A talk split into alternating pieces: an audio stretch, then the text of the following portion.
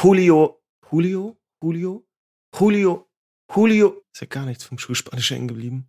Julio González. Julio González. Dieser Künstler ist maximal underrated.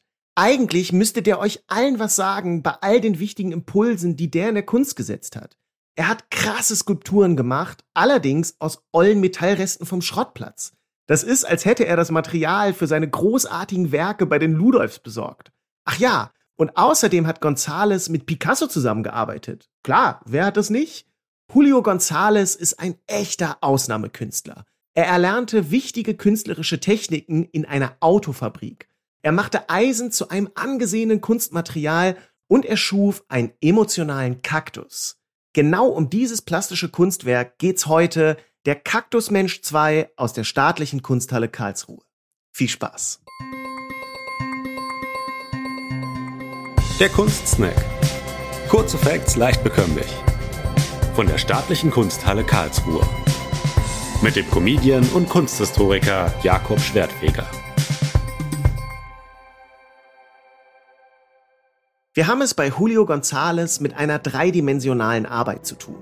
Ich werde dazu in diesem Podcast Plastik sagen. Jetzt stellt sich natürlich direkt die Frage, hä, wieso nicht Skulptur und was zur Hölle ist eine Plastik? Skulptur und Plastik sind nicht das gleiche, auch wenn wir im Alltag da keinen Unterschied machen. Bei einer Skulptur wird Material abgetragen. Man schlägt also Holz oder Marmor ab. Bei einer Plastik hingegen wird Material angebracht. Zum Beispiel werden Tonschichten nach und nach hinzugefügt und modelliert, bis eine Figur fertig ist. Und auch Eisenstücke, die man zusammenschweißt, sind eine Plastik. Kleiner Pro-Tipp, wenn ihr bei dreidimensionaler Kunst unsicher seid, könnt ihr auch einfach immer Objekt sagen. Damit liegt ihr selten falsch. So, aber jetzt zur Plastik von Julio González aus der Kunsthalle Karlsruhe. Dieses Werk ist der absolute Endgegner für eine Werkbeschreibung. Deshalb schaut es euch bitte, bitte kurz selbst an. In den Show Notes ist ein Link zur Abbildung. Der Titel des Werks lautet Kaktus Mensch 2. Und tatsächlich handelt es sich genau darum. Eine abstrakte Mischung aus Mensch und Kaktus. Mich erinnert die Darstellung an eine Figur, die einen Arm in die Luft streckt. Gleichzeitig besteht die Plastik aber aus vielen geometrischen Flächen und dazu gibt's noch so eckige Einbuchtungen, die wie so ein Fächer aussehen. Außerdem scheinen die Beine aus Kaktusteilen zu bestehen, denn überall dort sind Stacheln. Diese bestehen aus eingearbeiteten Nägeln. Die gesamte Arbeit ist 85 cm hoch und besteht komplett aus Eisen. Eisen als Material klingt jetzt nicht so weltbewegend, aber in der ersten Hälfte des 20. Jahrhunderts, als der Kaktusmensch 2 entstand, war Eisen in der Kunst im Prinzip nicht existent. Es war kein angesehener Werkstoff, also wirklich so gar nicht. Dreidimensionale Werke wurden aus Bronze oder Marmor oder dergleichen gemacht. Eisen, das war, als würde ich Zeichnungen machen, aber auf Klopapier. Julio González hat dieses Metall salonfähig gemacht. Er ist der Erfinder der Eisenplastik. Daher wurde er auch als der Künstler mit dem Schweißgerät bekannt. Diese Technik hatte er bei dem Autokonzern Renault gelernt, die während des Ersten Weltkriegs Militärgerät produzierten. Die Plastik aus der Kunsthalle Karlsruhe heißt Kaktus Mensch 2. Es gibt also auch ein Kaktus Mensch 1. Aber das war's. Also es ist ein zweiteiliges Werk. Es gibt nicht wie bei dem Film The Fast and the Furious gefühlt 98.000 Teile. Die beiden Kaktusfiguren bilden ein Paar. Der männliche Part befindet sich in Valencia im Museum. Er ist insgesamt etwas kantiger und robuster als die Kaktusfrau in Karlsruhe. Der weibliche Teil, um den es in dieser Folge geht, ist feiner, zierlicher und hat rundere, geschwungene Form. Mich erinnert die Plastik aus der Kunsthalle Karlsruhe ein bisschen an ein Cartoon. Vielleicht kennt ihr den. Coyote und Roadrunner, wo der Coyote ständig den viel schnelleren Roadrunner jagt ein Looney Tunes Klassiker habe ich als Kind übertrieben viel geguckt. In einer Folge von diesem Cartoon verkleidet sich der Coyote als Kaktus, um den Roadrunner auf einer Straße zu stoppen. Und in diesem Kaktuskostüm sieht er ein bisschen aus wie die Plastik von Julio González. So ein weirdes Mischwesen, Kaktus mit Armen und Beinen. Am Ende von dem Cartoon übrigens umarmt sich der Coyote aus Versehen selbst und ist voller Stacheln. Eine wirklich lustige Szene. Der Hintergrund von Kaktus Mensch 2 hingegen ist gar nicht lustig.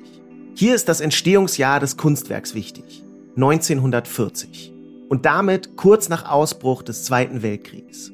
Julio González war Spanier. Der spanische Bürgerkrieg von 1936 bis 1939 hatte ihn schon sehr mitgenommen. So auch die Zerstörung der Stadt Guernica durch deutsche und italienische Luftangriffe. Beide Nationen, also Italien und Deutschland, kämpften damals an der Seite Francos. Picasso malte als Reaktion auf dieses Blutvergießen sein wohl wichtigstes Bild mit dem Titel Guernica. Ein wirklich bewegendes Kriegsgemälde. Auch González schuf für die Pariser Weltausstellung zusammen mit Picasso und dem berühmten Künstler Joan Miro Werke, die erschütternd waren. Zusammen riefen die Künstler gegen den faschistischen Terror von Hitler und Franco auf. Sie unterstützten das spanische Volk und den Freiheitskampf. Der Ausbruch des Zweiten Weltkrieges hatte für González auch direkte künstlerische Konsequenzen. Denn Eisen wurde knapp, kriegsbedingt. Kaktus Mensch 2 sollte seine letzte Eisenplastik werden. Den Künstler störte, dass Eisen nur noch mit Waffen assoziiert wurde. Er sagte dazu, ich zitiere, vor Jahrhunderten hat das Zeitalter des Eisens damit begonnen, leider Waffen zu erzeugen, darunter sogar einige sehr schöne. Heute erlaubt es uns, Brücken, Industriegebäude, Eisenbahnnetze zu bauen. Es ist höchste Zeit, dass dieses Material aufhört, mörderisch zu sein oder nur einer mechanisierten Wissenschaft zu dienen. Das Tor ist heute weit geöffnet, damit dieses Material in das Reich der Kunst eindringe und von friedlichen Künstlerhänden geschmiedet und geformt werde. Zitat Ende. Da Eisen aber Mangelware war, arbeitete Gonzales mit Gips. Das machte ihn allerdings unzufrieden. Gips und Eisen, ah, ich kann gut verstehen, dass das nicht vergleichbar ist. Gips ist irgendwie kein sonderlich spaßiges Material, außer man malt einen Gipsarm voll. Meine Meinung. Vor dem ganzen historischen Hintergrund ergibt sich eine spannende Lesweise von Kaktus Mensch 2. Der Künstler zeigt hier eine Verwandlung vom Menschen in eine Pflanze. Vielleicht ist es eine Anspielung auf einen antiken Mythos. Darin flieht die Nymphe Daphne vor dem Gott Apoll. Und sie entkommt, weil sie sich in einen Lorbeerbusch verwandelt. Daphne tarnt sich also als Pflanze. Und auch die Kaktusfigur von Gonzales hat pflanzenartige Züge. Auch wenn die Plastik nichts mit Daphne zu tun hat, die Stacheln von Julio Gonzales Werk sind eventuell eine Art Abwehrmechanismus gegen den Krieg, ein defensives Schutzschild. Oder die Stacheln dienen der Tarnung, als wäre es Kaktuscamouflage. Hier gibt's viele Interpretationsmöglichkeiten. Die Zeit während des Zweiten Weltkrieges verbrachte Julio González mit Entwürfen für Skulpturen, die er nach dem Krieg realisieren wollte. Dazu kam es aber nicht. 1942 stirbt der Künstler in Paris an einem Herzanfall.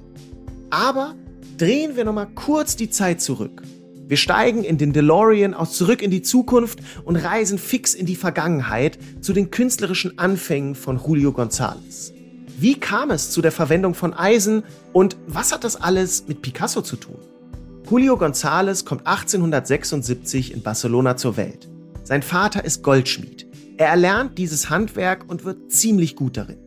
Für seine Goldarbeiten bekommt er in Chicago sogar eine Goldmedaille verliehen. Gold für Gold sehr innovativ. Naja, parallel besucht González in Barcelona Abendkurse an der Kunstakademie. Er bewegt sich in Kunstkreisen und dabei lernt er jemanden ganz Besonderes kennen. Ihr ahnt es, Pablo Picasso. Der war ja ebenfalls Spanier. Nach der Übersiedlung nach Paris trifft González ihn hier erneut. Die beiden wären gute Freunde. Eigentlich wollte González Maler werden. Für ihn war das Schmieden von Eisen nützliches Handwerk, aber nicht mehr. In Paris beginnt González aber mit der Bildhauerei und erstellt erste Werke aus Metall und auch aus Eisen. Die Malerei gibt er dann schließlich übrigens komplett auf. 1923 ist dann ein entscheidendes Jahr, denn hier arbeitet González das erste Mal mit Picasso zusammen. Die beiden waren schon lange befreundet, aber haben halt nicht zusammengearbeitet. Etwas später bringt González Picasso bei, wie man Metall verarbeitet. Picasso schafft daraufhin eigene plastische Werke. In seinem Schaffen nimmt González also eine zentrale Rolle ein, nur weiß das leider kaum jemand. Aber auch umgekehrt wird Picasso zu einem zentralen Einfluss. Er spornt González dazu an, abstrakter zu arbeiten, was dann auch passiert. González begreift seine Skulpturen dann eher wie eine Zeichnung im Raum. Er beginnt frei mit den Formen umzugehen. Linien und Flächen setzt er zusammen und es entstehen quasi abstrakte 3D-Collagen, so wie beim Kaktusmensch 2. Bei all der Abstraktion bleibt aber auch immer das Gegenständliche bei Gonzales erhalten. Seine Plastiken sind irgendwas dazwischen, genau wie der Kaktusmensch, irgendwo zwischen Mensch und Pflanze und abstraktem Werk. Picasso ermutigt Gonzales auch, mit neuen Materialien zu experimentieren. Gonzales war eigentlich gar nicht so der Eisenfan. Aber das waren nun mal die Materialien, die er easy auf dem Schrottplatz bekam, denn er hatte immer wieder Geldnöte. Tja, und wie wir wissen, Not macht erfinderisch. Und in diesem Fall geht aus all diesen ganzen Umständen sogar ganz große, stachelige Kunst hervor.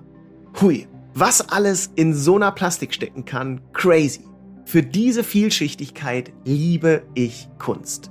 Und in zwei Wochen geht's genau damit weiter. Dann stelle ich euch das nächste Werk aus der Sammlung der Kunsthalle Karlsruhe vor. Bleibt mir also nicht mehr viel zu sagen, außer abonniert den Podcast und macht's gut. Ciao. Das war der Kunstsnack. Kurze Facts leicht bekömmlich. Mit Jakob Schwertfeger. Eine Produktion der Staatlichen Kunsthalle Karlsruhe. Abonniert unseren Podcast und folgt uns bei Instagram. Habt ihr Themenwünsche? Schreibt uns via Direct Message oder per Mail an digital.kunsthalle-karlsruhe.de.